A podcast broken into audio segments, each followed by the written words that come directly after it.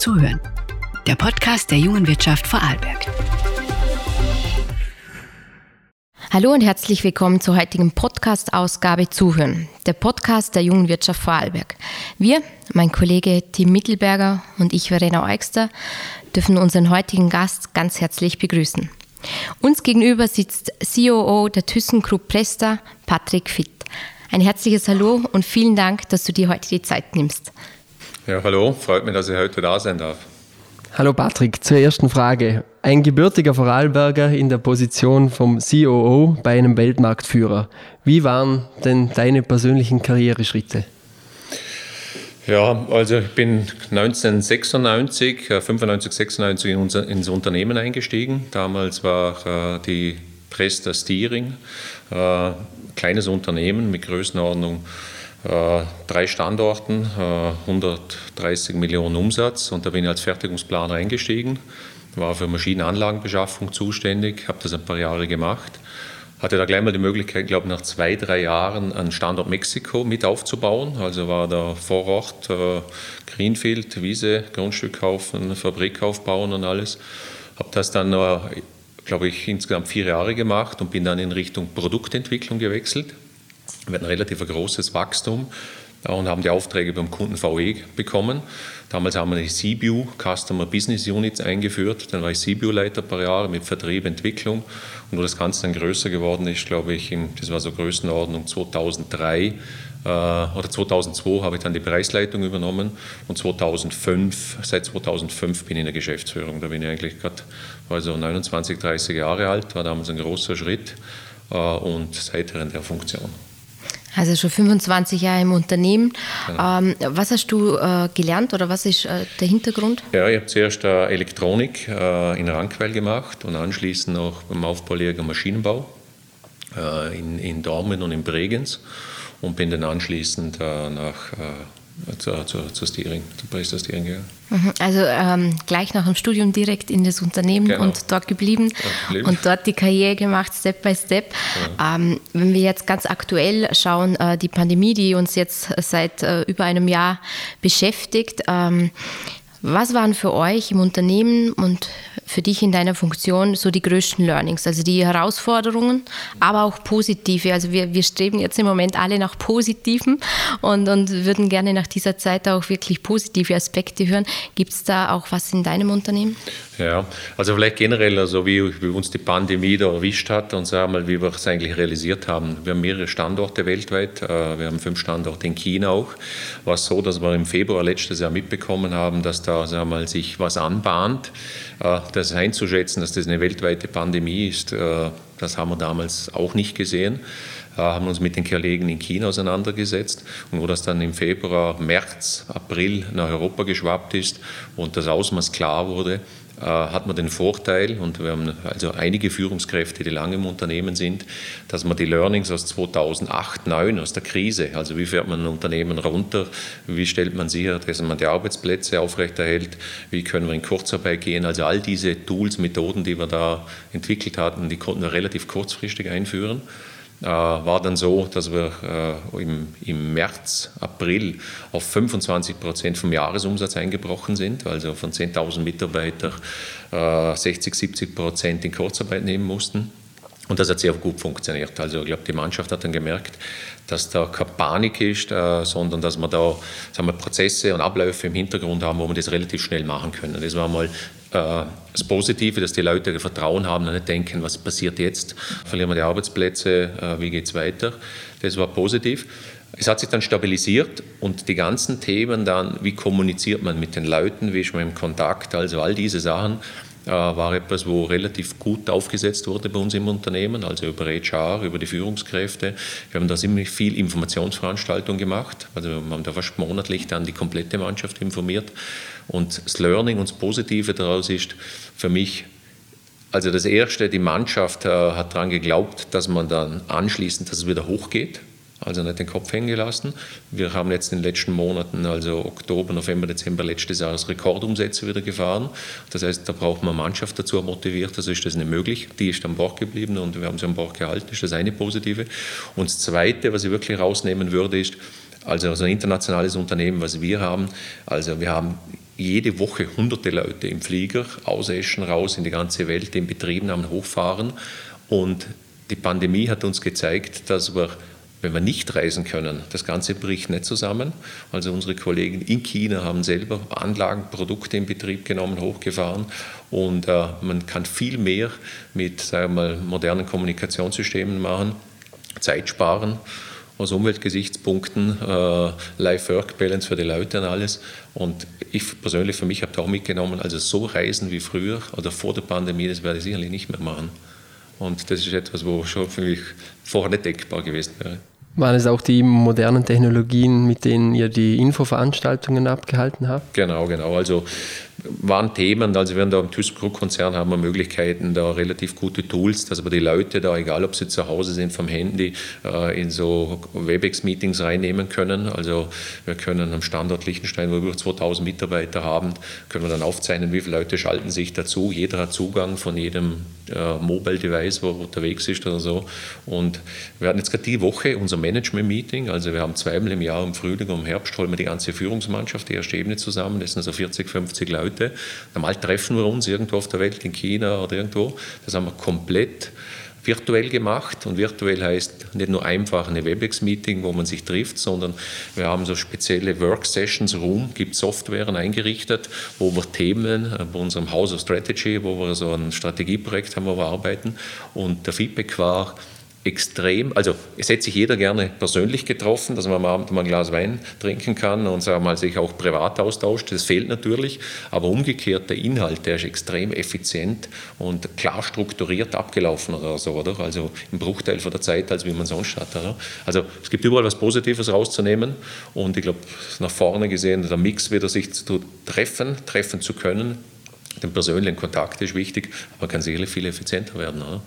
Ihr wart in dem Fall bezüglich Digitalisierung schon, schon relativ gut auf diese Pandemie vorbereitet. Ja, das höre ich jetzt genau, raus. Genau, genau. Also wir haben eine, also bei mir im Bereich einen eigenen Bereich für Digitalisierung. Also wir haben das Ganze, wir investieren viel. Also einen zweistelligen Millionenbetrag haben wir jetzt nur in den letzten Jahren in Richtung Digitalisierung vom Shopfloor, Cloud, Cloud-Applikationen, wo wir das ganze Thema Effizienzsteigerung machen. Also da haben wir ziemlich viel gemacht und das hat uns natürlich auch geholfen.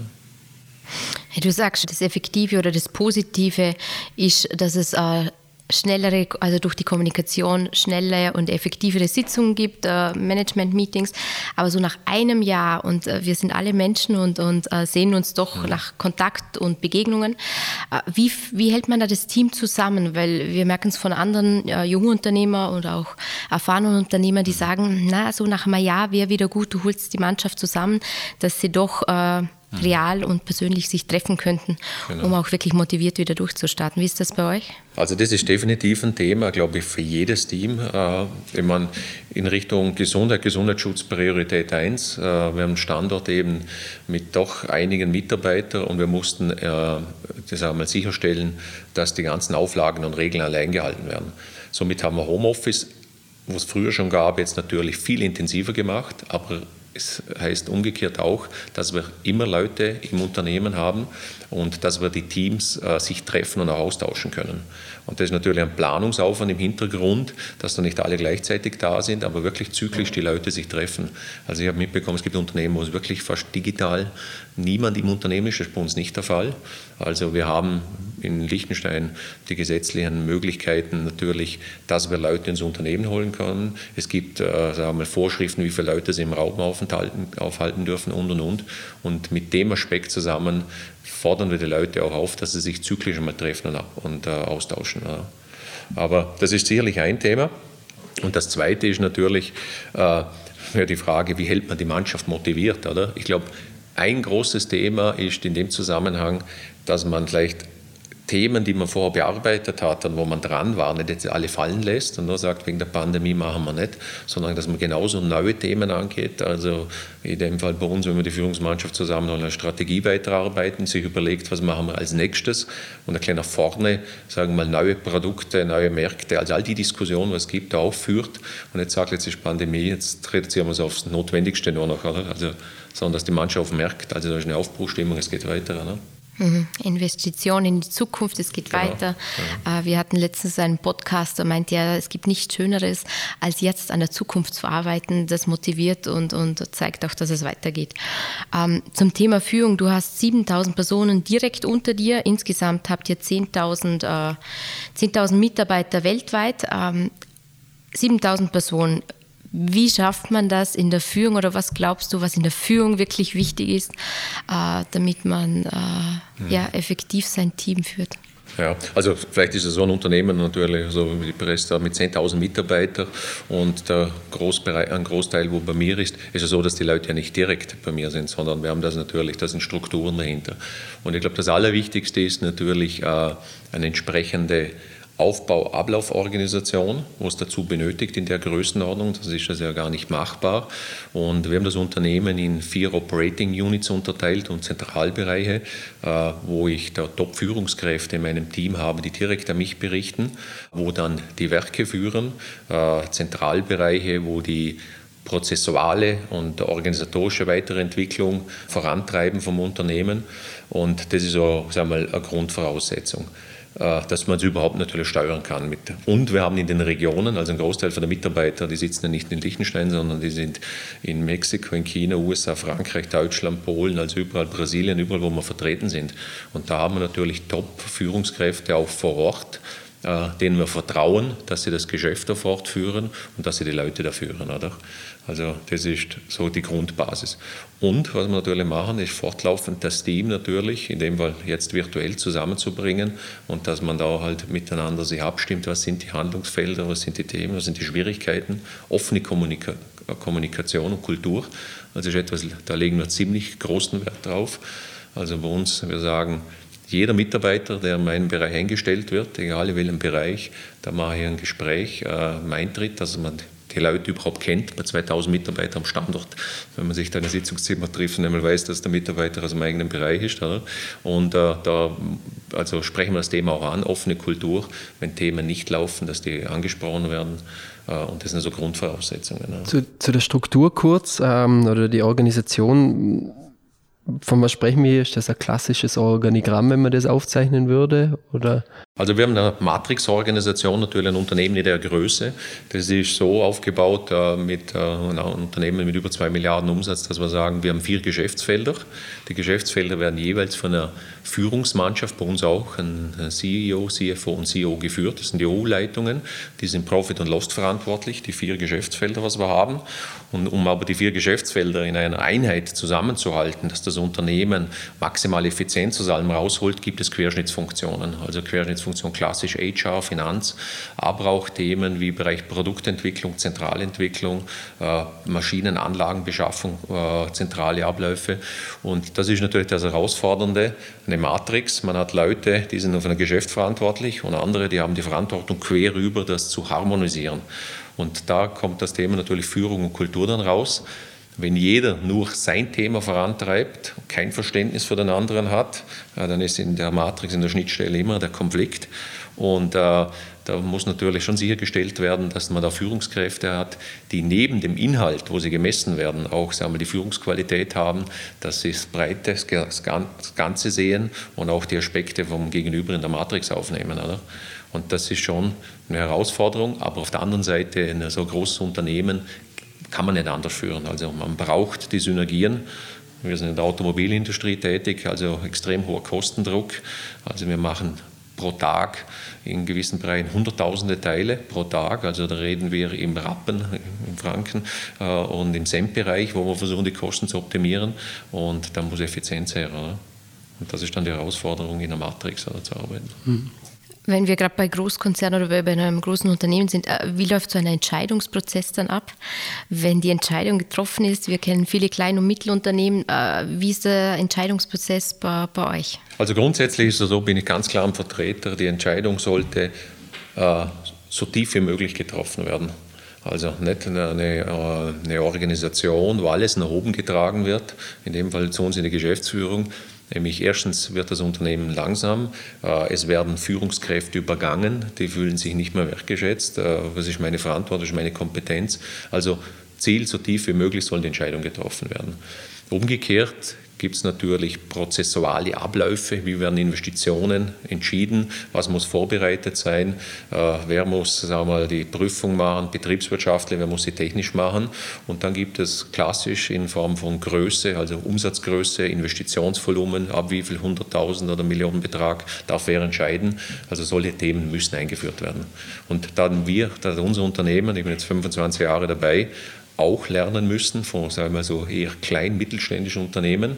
Man ist jetzt mit 10.000 Mitarbeitern selber ein Konzern, dass man da Abläufe ändert und auch lernt, in den Abläufen zu arbeiten. Und wir sehen, dass natürlich Mitarbeiter, die aus einem kleinen Unternehmen kommen, es gibt überall Vor- und Nachteile. Kleine Unternehmen, sehr dynamisch, schlagkräftig, schnelle Entscheidungen. Der Chef mit seinen 10, 20 Mitarbeitern. Umgekehrt, man muss alles machen, es gibt keine Strukturen vielleicht. Oder? Und ich glaube, die Kombination aus beiden, die braucht man. Auch ein Großkonzern muss versuchen, schlagkräftig zu bleiben, agil. Und äh, das ist eher die Herausforderung, umso größer es ein Unternehmen wird, dass man das trotzdem beibehält. Ja.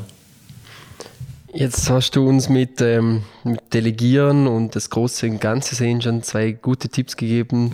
Äh, Gibt es sonst noch irgendwelche Tipps, die du unseren zuhörenden Führungskräften mitgeben könntest? Ich glaube, umso größer und umso größer die Verantwortung wird, dann ist einfach der Punkt der, dass man Zeit verwenden muss, um das Thema Führung wahrzunehmen. Das heißt also nicht inhaltlich bei allem Thema dabei sein muss, inhaltlich alles entscheidend, dafür hat man Top-Spezialisten und Leute, sondern mehr das Thema, gerade ich habe vor Matrix-Organisation angesprochen, wie ist die Qualität der Zusammenarbeit, äh, wie sind die Skills der einzelnen Führungskräfte in gewissen Bereichen, wie sie Entscheidungen treffen, äh, das kostet viel Kraft. Also wir reden ja hier von den Top-Führungskräften. Das sind irgendwie alles Alpha-Tiere. Jeder will sich behaupten, jeder hat eine Meinung. Und dass man die dann zusammenbringt äh, und dass die akzeptieren, dass in der Matrix dann aufgrund von übergeordneten Interessen andere Entscheidungen getroffen werden, das ist ein Dauerthema, an dem zu arbeiten. Oder? Und man muss sich dann ja selber auch den Spiegel vorhalten, äh, wie verhält man sich selber in den, in den Entscheidungen. Also involviert man alle, läuft man den Prozess durch oder hat man schon vorher eingenommene Meinung und überstimmt dann das Team? Also all solche Themen werden immer noch wichtiger, umso höher man in der Organisation, in der Hierarchie Leute hat, dass man das vorlebt. Und das ist schon eine Herausforderung für sich selber. Also man muss nicht auf die Leute schauen, sondern man selber die Frage stellen, macht man selber, oder? Jetzt scheint es so, als ob ihr in dieser Hinsicht schon relativ weit wärt, was Führung anbelangt. War das immer schon so oder hat sich da in den letzten Jahren viel getan?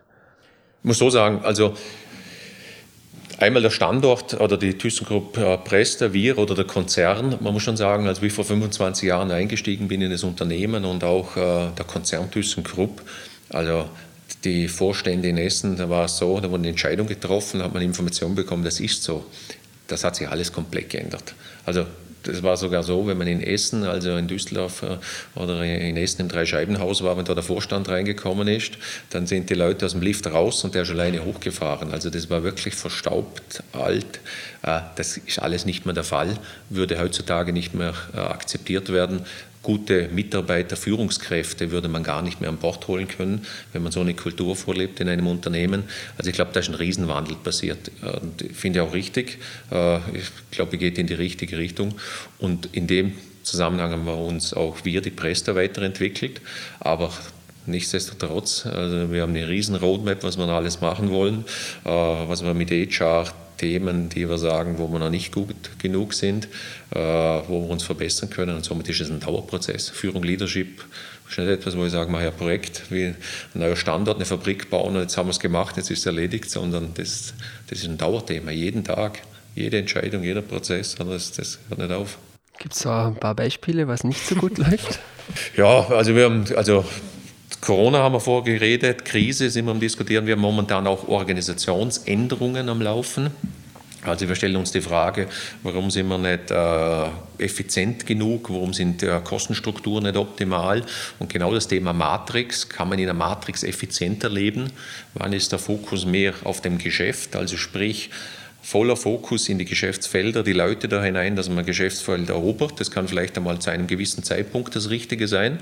Und wenn man dann in dem Geschäftsfelder drin ist, dass man wachsen kann und effizienter sein muss, dann muss man überlegen, wie schiftet man die Leute wieder quer in der Matrix, damit man die Synergien sucht. Aber das sind ja Prozesse, wo nicht so einfach ist. Also in einem Bereich ein paar hundert Leute oder tausend oder zweitausend Leute hat, nicht sagt man, jetzt organisieren wir um, weil das Sinn macht. Welche Führungskraft gibt gerne Leute her? Wer sagt gerne, ja, habe ich verstanden, das machen wir jetzt in der Matrix quer, ich gebe meine Leute ab und dafür holen wir den Nutzen raus. Und das sind so Themen, äh, wo wir zum Beispiel jetzt in der Krise auch nützen, genutzt, äh, genutzt haben, um daran zu arbeiten, Organisation zu verbessern. Und da sieht man dann, sind wir wirklich so gut aufgestellt haben wir auf der Führungsmannschaft alle dasselbe Verständnis, äh, dass das notwendig ist und sind also Prozess bereit, wenn es besser ist, auch loszulassen und zu sagen, ich gebe Leute ab, der quer übernimmt sie alles. Und das sind also Proofpoints dann, wo man dann schon sieht, wie funktioniert das, oder? Und das ist, das sind spannende Sachen dann. Ne? Wenn du jetzt gerade denkst, es kommt zur nächsten Generation immer wieder, nach 25 Jahren hast du sehr viel Erfahrung gesammelt und die nächste Generation, wir merken es ja grundsätzlich, äh, auch bei uns in Unternehmen, junge Menschen, die sagen, ich will flexibel arbeiten, ich will einen Sinn in meinem, in meinem Tun haben.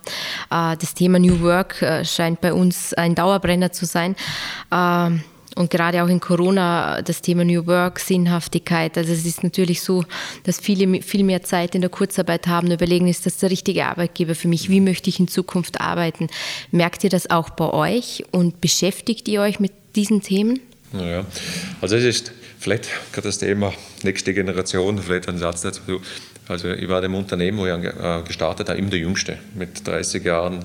Also die anderen Kollegen waren 50 und äh, jetzt Schritt für Schritt ist, sind die Kollegen in Pension gegangen und es wird eigentlich schwierig zu realisieren, dass man mit 46 plötzlich einer von den Älteren wird, gerade in der Geschäftsführung überall. Also den Wandel muss man zuerst im Kopf mitmachen, wenn man immer der Jüngste war. Also, aber ist ein Thema, wo ja kommt und äh, wo man sieht, dass wir jetzt viele neue Leute an Bord holen, gerade in das technische Unternehmen, wo wir haben und wo schon speziell ist, also die Diskussion, Mitarbeiter werden eingestellt. Die erste Frage, ist 80 Prozent möglich zu arbeiten? Ist 70, ist 60 möglich?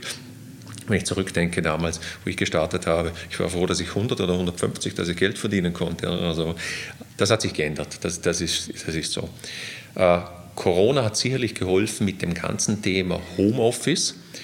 Und das ist eine ganz große Diskussion, Homeoffice und macht man das äh, und ist das fair, wieso dürfen die Homeoffice machen, warum die nicht. Äh, wir haben das in der Geschäftsführung bei uns lange diskutiert und wir sind eher der, wir sind eher der Meinung, dass wir das Thema flexible Arbeitszeiten möchten. Also das heißt, wir haben einen Mitarbeiter und wenn der seinen Vorgesetzten anruft und sagt, ich kann heute nicht kommen, weil Kind ist krank, weil wir im Haus etwas umbauen, der Handwerker kommt, äh, es lohnt sich nicht, dass ich wegen vier Stunden in der Firma eine Stunde hinfahre und zurück, dann soll das unkompliziert einfach gehen. Äh, nämlich der Mitarbeiter ist effizienter, wenn er dann zu Hause ist und er arbeitet am Abend ja sowieso und alles.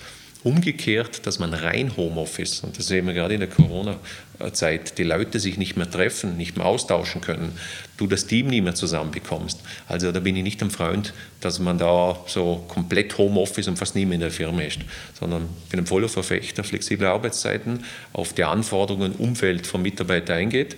Und wenn man da ein Entgegenkommen zeigt, dann zeigt der Mitarbeiter auch entgegenkommend in schwierigen Zeiten, in Themen, wenn der Kunde dringend ein Angebot braucht, das muss am Samstag vielleicht einmal ein paar Stunden von zu Hause was gemacht werden, dann gibt es keine Diskussion, der macht das von selber.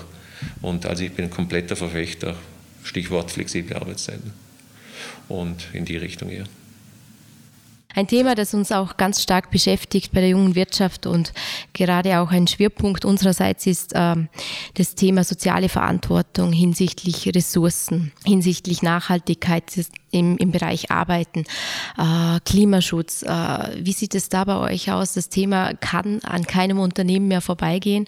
Mhm. Gibt es bei euch hier einen Schwerpunkt oder Erfahrungen, die du mit uns teilen könntest? Ja, also das ist ein Thema, wo jetzt äh, gerade in den letzten Jahren immer verstärkt kommt. Äh, einmal aus natürlich aus, aus, eigener Unternehmensseite her, aber auch aus Kundenseite.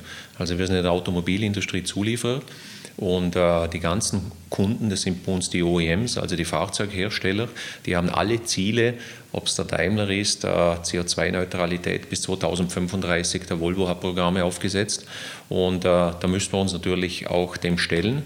Äh, und da geht es einmal um das Thema eigene Wertschöpfung, also unsere Fabriken, also egal ob es in Liechtenstein ist. Wir haben da große Projekte und Programme aufgesetzt. Als Beispiel, äh, wir sind der größte Energieverbraucher in Liechtenstein, also von den Unternehmen her.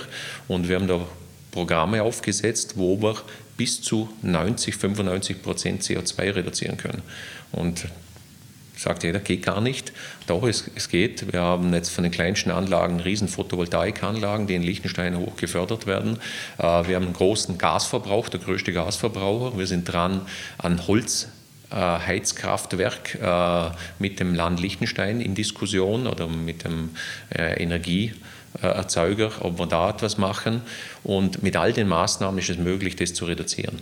Das ist das Interne, aber das ist viel zu wenig, nämlich der Zukauf, also all die Bauteile, die man zukauft weltweit, also Gussteile, Magnesiumteile, Stahlteile, also all die Teile, wo hohe Energieverbrauche haben.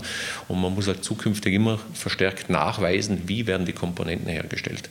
Also ist ein Thema, geht so weit, dass man so sogenannter CO2-Footprint nachweisen muss und dadurch auch aufzeigt, wie man das reduziert und wie man das besser macht. Und ein anderes Thema, das ist das Thema Code of Conduct. Also das heißt, wo wir Bauteile einkaufen, da haben wir Regeln und Überlegungen, zu welchen Bedingungen Leute arbeiten, dass man das nicht zu sagen wir mal, unmenschlichen Bedingungen, zu Löhnen, äh, äh, Thema, dass Kinder eingesetzt werden, all diese Themen, da gibt es bei uns im Konzern Regeln, das heißt Code of Conduct, wo da beschrieben ist, was ein No-Go ist und was wir äh, verfolgen wo, wo eingekauft wird und wo es äh, keine Kinderarbeit ist, keine, genau. keine unmenschliche Arbeit. Wenn ich jetzt gerade so offen fragen darf, du, du hast selber Kinder mhm. und jetzt im Moment ist, äh, ist äh, das Thema Energie, Klimawandel, Klimawende, wie schaffen wir das für die nächste Generation? Die ganze Corona-Krise äh, mit, den, mit den ganzen hohen Finanzierungen, die wir jetzt aufstellen, zumindest in Österreich, in Liechtenstein sieht das anders aus im Detail. Wie siehst du die Zukunft für deine Kinder? Ja, also das Thema Klimawandel, wo angesprochen wird, ich glaube, das ist äh, also sehr weit fortgeschritten. Da ist also höchste Zeit äh, zu handeln. Das ähm, ist natürlich ein Thema, wo jeder Einzelne dazu beitragen kann. Aber ich sehe ganz klar natürlich, dass da die Staaten, die Regierung gefordert sind. Wenn man die weltweite äh, Situation, das Thema USA nur über, sage ich mal, den Führungswechsel an vorderster Spitze, wie ein Land äh, die Richtung ändert jetzt hoffentlich wieder in die richtige Richtung, zeigt ja, äh, dass das schon ein Thema ist, wo politisch äh, stark getrieben werden muss. Äh, das mit den Vorgaben. Ohne dem wird es nicht gehen. Heißt aber nicht, dass jeder Einzelne dazu beitragen kann, mitzuarbeiten und das zu optimieren. Großverbraucher sind natürlich, ist die Industrie auch, also in dem Zusammenhang, wo wir hier diskutieren. Aber ich glaube, dass die ganzen Unternehmen, äh, börsendotierte Unternehmen, damit sie ihren Wert nachhaltig äh, halten können, in dem Bereich was machen müssen. Also ist auch richtig so. Und über das, über die ganze Lieferketten da entsprechender Druck entsteht. Oder? Also glaubst du, dass der Druck so groß wird, dass, dass in diesem Bereich in den nächsten Jahren sehr stark gehandelt wird? Das beste Beispiel ist in Europa das ganze Thema äh, Automobilindustrie, Fahrzeug. Also das ist natürlich immer zwei Gesichter. Also wir haben ein Tochterunternehmen, das stellt Nockenwellen her von Motoren, äh, die Presta Camshaft. Äh, der Druck, dass das reduziert wird, ist so hoch, dass Verbrennungsmotoren Schritt für Schritt abgelöst werden. Das ist Fakt.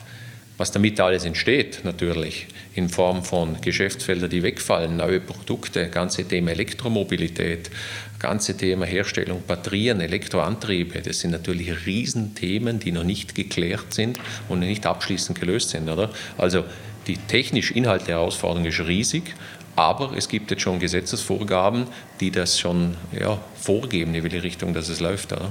Mhm. Und somit der Druck wird massiv.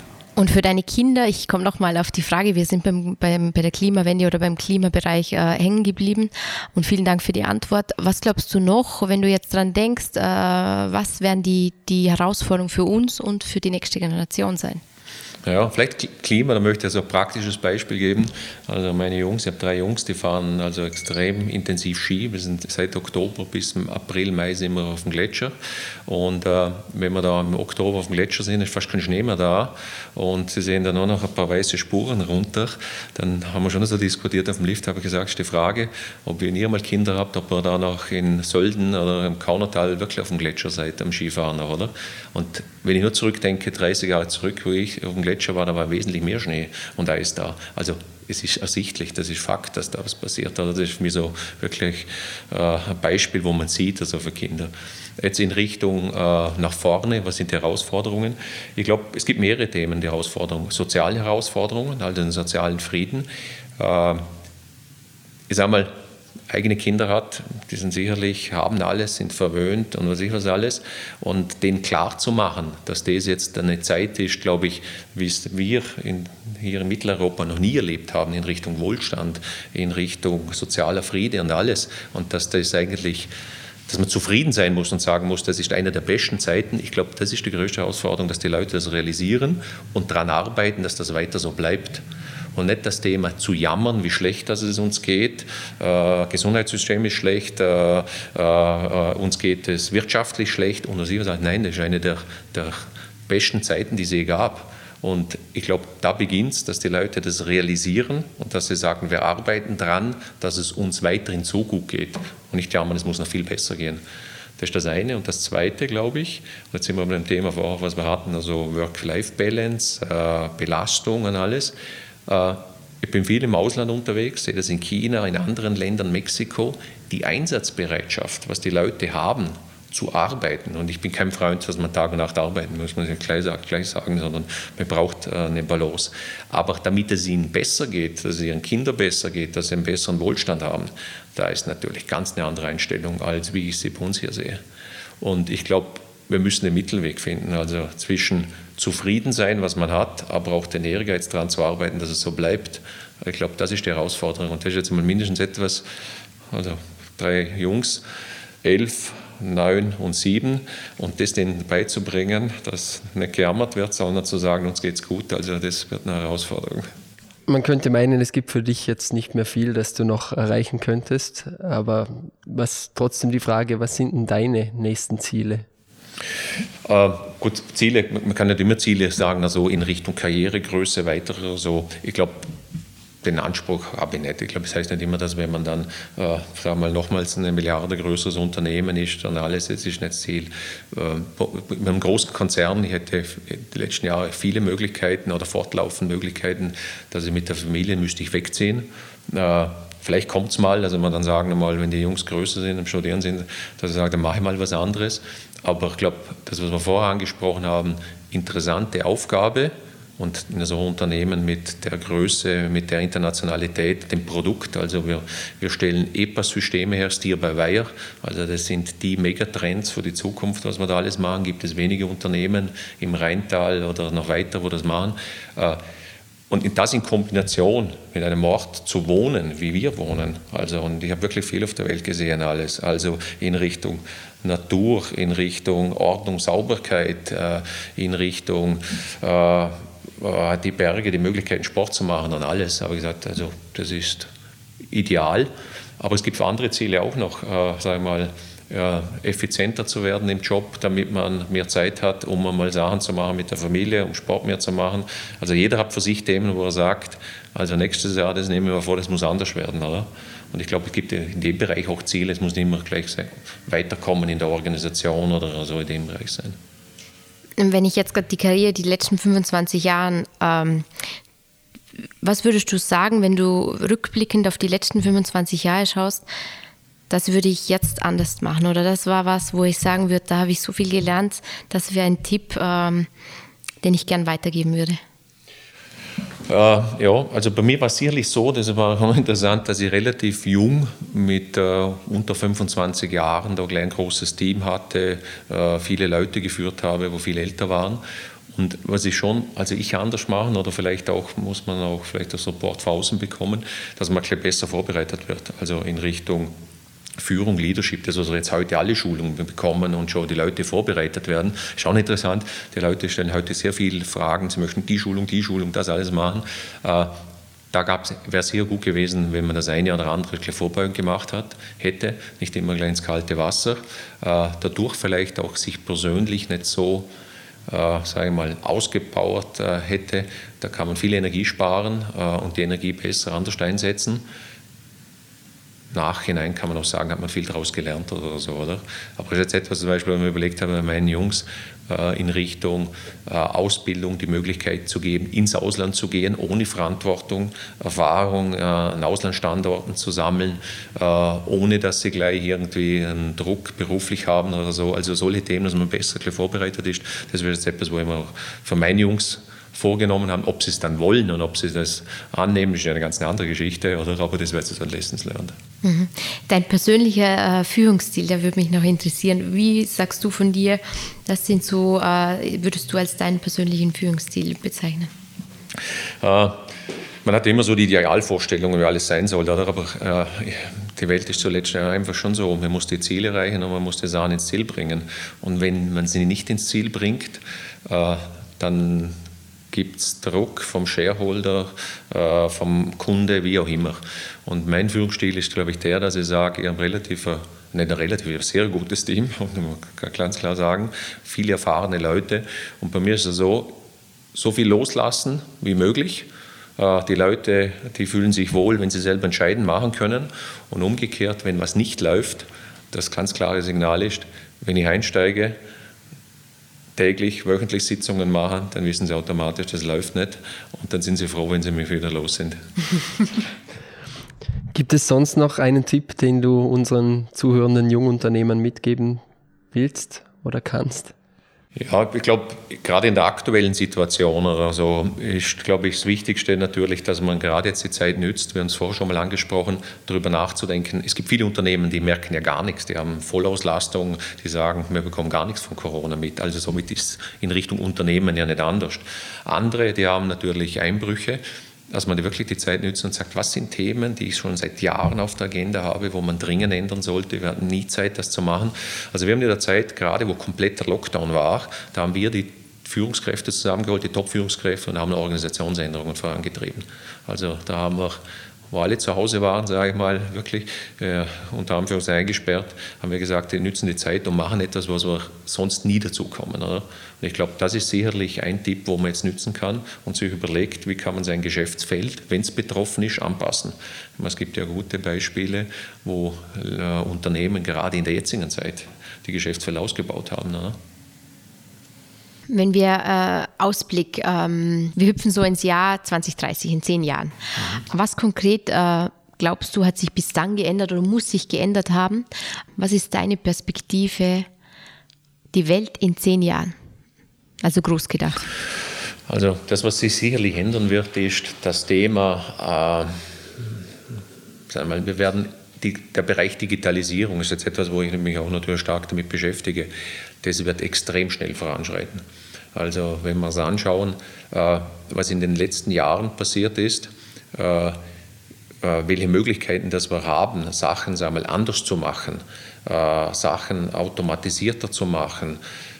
Kleines, also ein Beispiel ist für mich das ganze Thema Daten. Also wir investieren extrem viel Geld, dass wir weltweit Plattformen aufbauen, wo wir alle möglichen Daten, ob es Maschinendaten sind, alle aus allen Systemen vernetzen, äh, Cloud-Applikationen haben, Analytics betreiben und über Algorithmen versuchen, Themen zu optimieren. Da wird es so sein, dass wir da ganz andere Möglichkeiten haben, effizienter, wenn wir auf das Thema Nachhaltigkeit gehen, effizienter mit Ressourcen umzugehen, alles viel besser optimieren können. Und das wird etwas sein, wo unser Leben schon verändern wird. Das Thema autonomes Fahren aus dem Bereich, wo wir kommen. Also wie wird es möglich sein, wie ist der ganze Individualverkehr in der Zukunft? Und ich glaube, das sind Themen, wo wir uns anpassen, adaptieren müssen in, der, in, der, in den nächsten Jahren. Und die Frage ist, wie gehen wir damit um mit dem Thema Ausbildung, Arbeitsplätze? Das ganze Thema wird sich auch verschieben.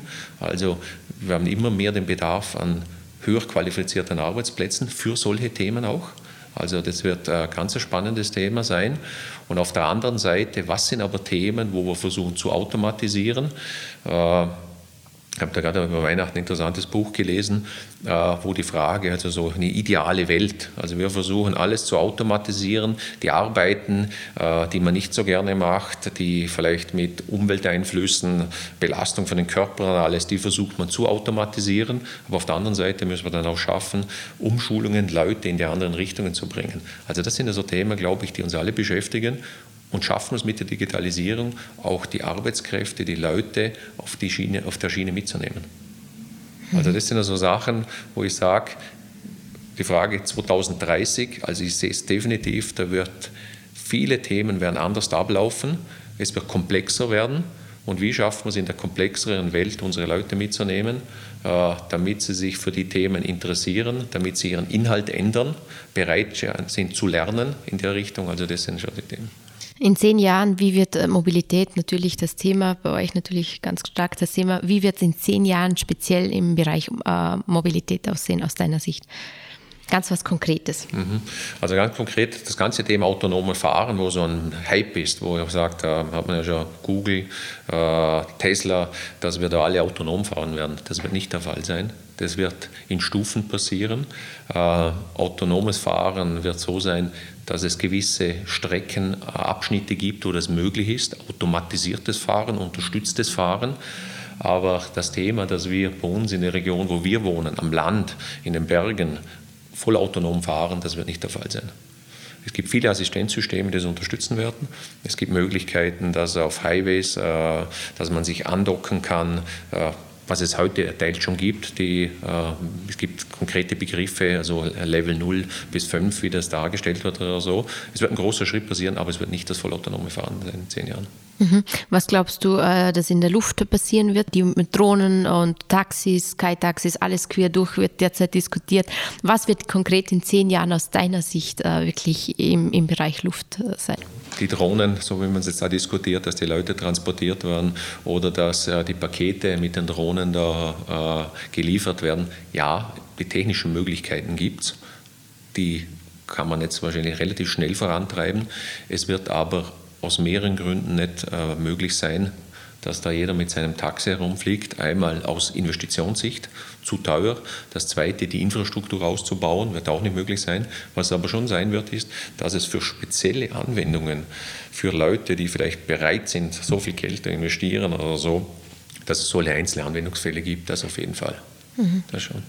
Eine Frage, wir haben ja zuvor, du hast es schon erwähnt, äh, weltweit unterwegs, hast schon sehr viel gesehen. Der Bereich China wurde angesprochen, also China an sich, der, die USA. Wir leben in Europa und die Frage, die wir uns auch bei uns in der jungen Wirtschaft oft stellen und die uns auch, wenn man die, wenn man die Literatur liest oder die, die Artikel, wie werden wir das schaffen? USA und China galoppiert davon und äh, was macht Europa? War eine Schlagzeile, die ich letztens gelesen habe.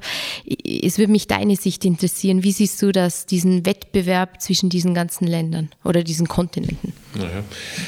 Ich glaube schon, es ist ein schwieriges Thema und äh, schwierig, weil Europa so kleinteilig unterwegs ist. Also wenn wir sehen, wie schwierig es ist, eine einheitliche Regelung länderübergreifend zu erreichen in Europa, dann sage ich, wird es schwierig, dass wir da mithalten können. Umgekehrt glaube ich schon noch, wir haben viele Hightech-Unternehmen äh, in Europa, äh, wo gerade in den Feldern, also äh, mit den Megatrends da einzahlen und wo in den Bereichen unterwegs sind.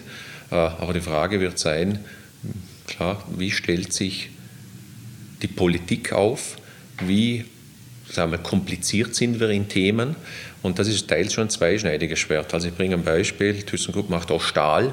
Äh, auf der einen Seite haben wir in Europa Regeln in Richtung Nachhaltigkeit. Wie wird Stahl hergestellt? Extrem hohe Anforderungen. Andere Länder wie China haben es nicht.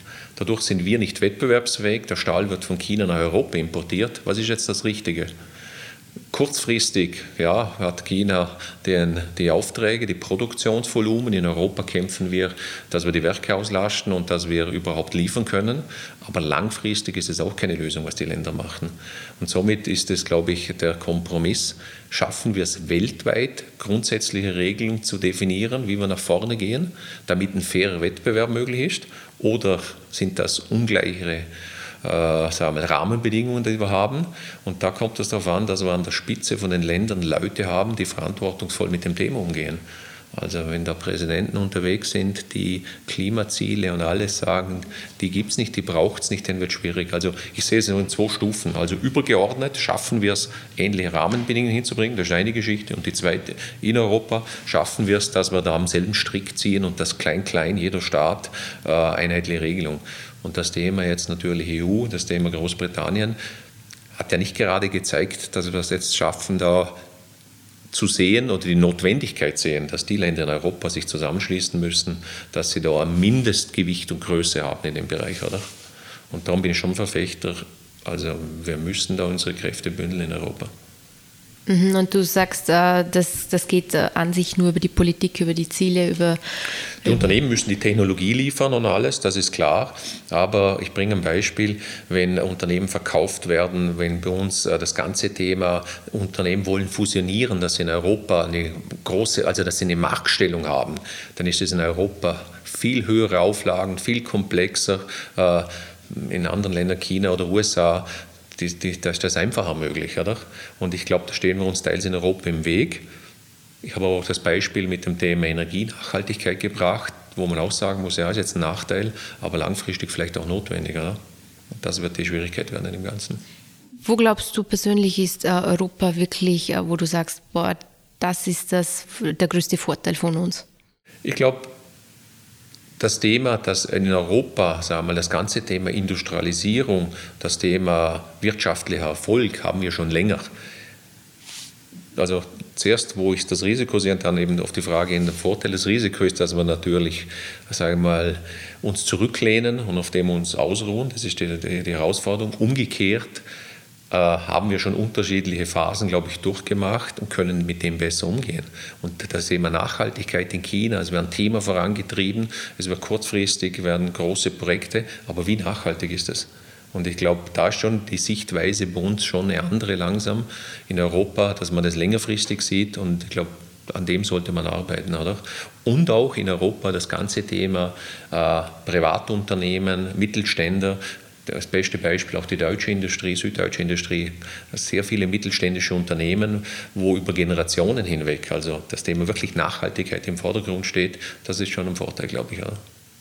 Also auch in dem Fall, dass, dass wir agil agieren können, auch das Thema Führung als sehr wohl als Vorteil sehen können. Genau, das und auch das Thema, eben das Thema schon Unternehmen mit Eigentümer im Hintergrund über Familien, Generationen hinweg, nicht auf kurzfristige Optimierung hinarbeiten. Ich glaube, das sind schon Vorteile, die wir haben. Ne? Last but not least, wir würden gerne noch mit dir ähm, einen kurzen Wordrap machen. Also wir haben die Fragen und du darfst ganz schnell antworten. Tim, okay, wenn ich beginne? Mhm. Patrick, als Kind wollte ich werden? Skifahrer. Was ich in meiner Schulzeit leider nie gelernt habe, aber so wichtig gewesen wäre. Viele Sprachen, wenn ich unterwegs bin. Also, äh, wenn man da mehrsprachig unterwegs wäre, Spanisch, Italienisch, Französisch, das wäre cool. Die wertvollste Berufserfahrung war? Eine Restrukturierung, Sanierung von einem großen Standort mit über 1000 Leuten. Da habe ich am meisten gelernt. Was konkret? Also konkret heißt, wenn, wenn es darum geht, es ist immer einfach, neue Themen aufzubauen und Neues zu machen. Aber etwas zu verlagern, zu schließen, 1000 Mitarbeiter zu verlagern, also das ganze Thema der Inhalt, aber das ganze Thema Mitarbeiter, wie geht man Familien, wo dahinter stehen, wie geht man damit um, also das war eine ganz große Erfahrung für mich, was das bedeutet. Wahrscheinlich auch eine persönliche Entwicklung, weil, weil ja. das komplett äh, Neuland war in dem genau, Fall für dich. Genau. Und ähm, man mit Menschen äh, etwas Neues, ein kompletter Change-Prozess wahrscheinlich genau, genau. arbeiten musste. Am meisten an meinem Beruf liebe ich?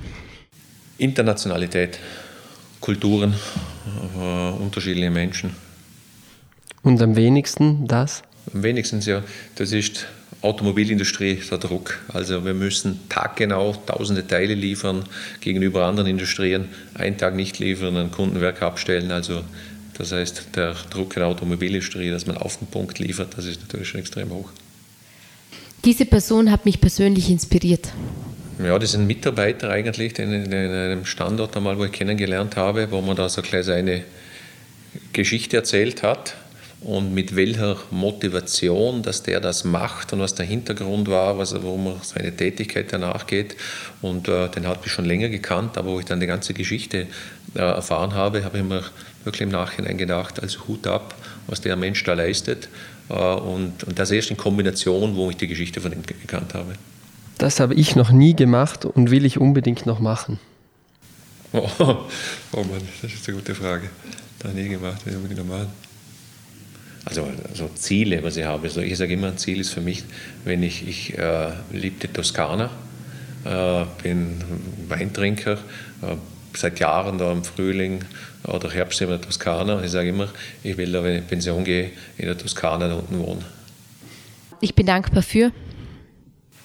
Ja, für die, also für die ganzen Möglichkeiten, also beruflich die Möglichkeiten, wo ich da hatte und in dem, was wir heute auch angesprochen, dass man in der Region, wo wir wohnen, dass ich da, sage mal, auf die Welt gekommen bin und da, da eigentlich sein kann. Also es ist eigentlich, glaube ich, etwas, wo wir viel zu wenig wertschätzen. Also wenn man da sieht, was da weltweit für Rahmenbedingungen sind, also das ist einfach ja, Lotto 6, was wir da haben. Die schönste Auszeichnung, die ich je bekommen habe? Ja, ich glaube, die schönste Auszeichnung ist schon so, wenn man ein ganz so schwieriges Thema hat, äh, wo man denkt, also da kann man da kann man keinen Blumentopf gewinnen, weil es schwierig ist mit Leuten, Mitarbeitern und wenn man dann positive Feedback bekommt von den Leuten, äh, dass es eine Krise ist also, und gerade wie wir es jetzt hinter uns hatten oder wir 2009 hatten, wo es darum geht, also Arbeitsplätze abzubauen, zu sichern und alles. Und wenn es dann darum Feedback gibt und die Leute sagen, ja, in Summe war es gut, wie ihr es gemacht habt, also in die, so, das ist schon etwas, wenn man da jeden Tag, sage ich mal, sieben Tage in der Woche am Arbeiten ist, dann schätzt man das. Ja. Wenn du irgendwann auf dein Leben zurückblickst, willst du folgende Worte sagen. Es war nie langweilig. Ein Teil habe ich geschafft, was ich machen wollte, aber es, es, es hätte noch ein paar interessante Themen gegeben. Die wären? ja, da gibt es so viele Sachen. Also für mich ist immer, das vielleicht auch mit dem Job zusammenhängend, so eine Fabrik zu bauen. Also jahrelang am Planen jetzt ist man in China da so ein 150.000 Quadratmeter Werk. Man sieht das dann voll mit Maschinen, Leute drin produzieren und das sind immer so Sachen, wo mich begeistern. Also irgendetwas zu bauen, ein Produkt, eine Maschine mit Leuten drin und zuletzt läuft was, es produziert, das ist immer das Spannendste im Nachhinein, das zu sehen. Man sieht, was man geschaffen hat und genau, was rauskommt. Dein schönster Erfolgsmoment war? Erfolgsmoment. Darfst du auch zwei mit uns teilen. da glaube ich, es gibt immer Erfolgsmomente. Es gibt immer persönlich und es gibt äh, Unternehmen. Wenn wir das Unternehmen ansprechen, da gibt es natürlich schon ein paar ganz interessante Themen, also so spezielle Hochläufe mit Kundenprojekten oder so, das ist das eine. Und persönlich ist natürlich ganz klar mit der Familie, äh, jetzt zum Beispiel die Kinder, die Jungs, wenn man da dabei ist, wenn sie Skifahren, Familie und alles, also da, sicher, da freut man sich für das Thema das hat einen ganz hohen Stellenwert. Wie, abschließend noch eine Frage, wie schafft man es, ähm so eine Karriere zu machen und die Familie nicht zu vernachlässigen oder besser gesagt die Balance, wie du es immer nennst, die Balance zwischen äh, Unternehmen und Familie zu halten? das, was bei uns ziemlich gut funktioniert, ist, dass die ganze Familie sportlich ist. Also bei uns ist jetzt der Kleinste, der ist schon, oder sind alle mit zwei, drei Jahren auf den Skiern gewesen. Wir sind ab Oktober bis im Frühling miteinander, also alle äh, fünf auf den Skiern. Die Frau geht mit auf den Gletscher. Wir müssen jeden Samstag, das heißt für die Jungs um 4 Uhr, äh, 4.15 Uhr aufstehen am Samstag oder am Sonntag. Äh, und, und das ist etwas, wo, mich, also, wo ich extrem gern tue, wo mich motiviert. Die Jungs haben ihren Sport dabei und, und wenn es die Frau vielleicht nicht immer so gerne macht, also auf dem Gletscher zu fahren. Sie ist auch mit dabei und im Endeffekt sind wir alle zusammen da miteinander unterwegs, oder? Oder äh, Fahrradfahren oder die Zeit, was wir haben, die machen wir immer zusammen etwas oder so. Und das ist das, was natürlich dann ermöglicht, äh, die wenige Zeit, dass man sie trotzdem dann komplett miteinander verbringt. Wenn da jeder seinen Sport nachgehen würde, das, das würde nicht funktionieren. Also nach einer anstrengenden Woche heißt es am Samstag 4.15 Uhr aufzustehen für die Familie und die Zeit zu nützen und das gemeinsam beim Sport. Wenn wir auf den Gletscher gehen. Jetzt, ist, jetzt, ist, jetzt ist es viel besser, jetzt können wir natürlich um 7 Uhr losfahren zum Skifahren, oder? Aber das ist genau das, das ist der Ausgleich eigentlich, der Sport und solche Möglichkeiten. Oder? Für dich geht es jetzt ab in die nächste Sitzung international nach Mexiko. Äh, vielen, vielen Dank, dass du dir die Zeit genommen hast für deine, für deine Offenheit, äh, für die Beantwortung aller unserer Fragen. Wir sind gespannt und hoffen, dass wir dich doch, wenn es wieder möglich ist, auch mal persönlich einladen dürfen, dass unsere Mitglieder auch in den Genuss äh, kommen, dich persönlich kennenzulernen. Äh, jetzt über den Podcast und dann irgendwann live. Danke, hat mir auch gefreut und Spaß gemacht, das Interview mit euch zu machen.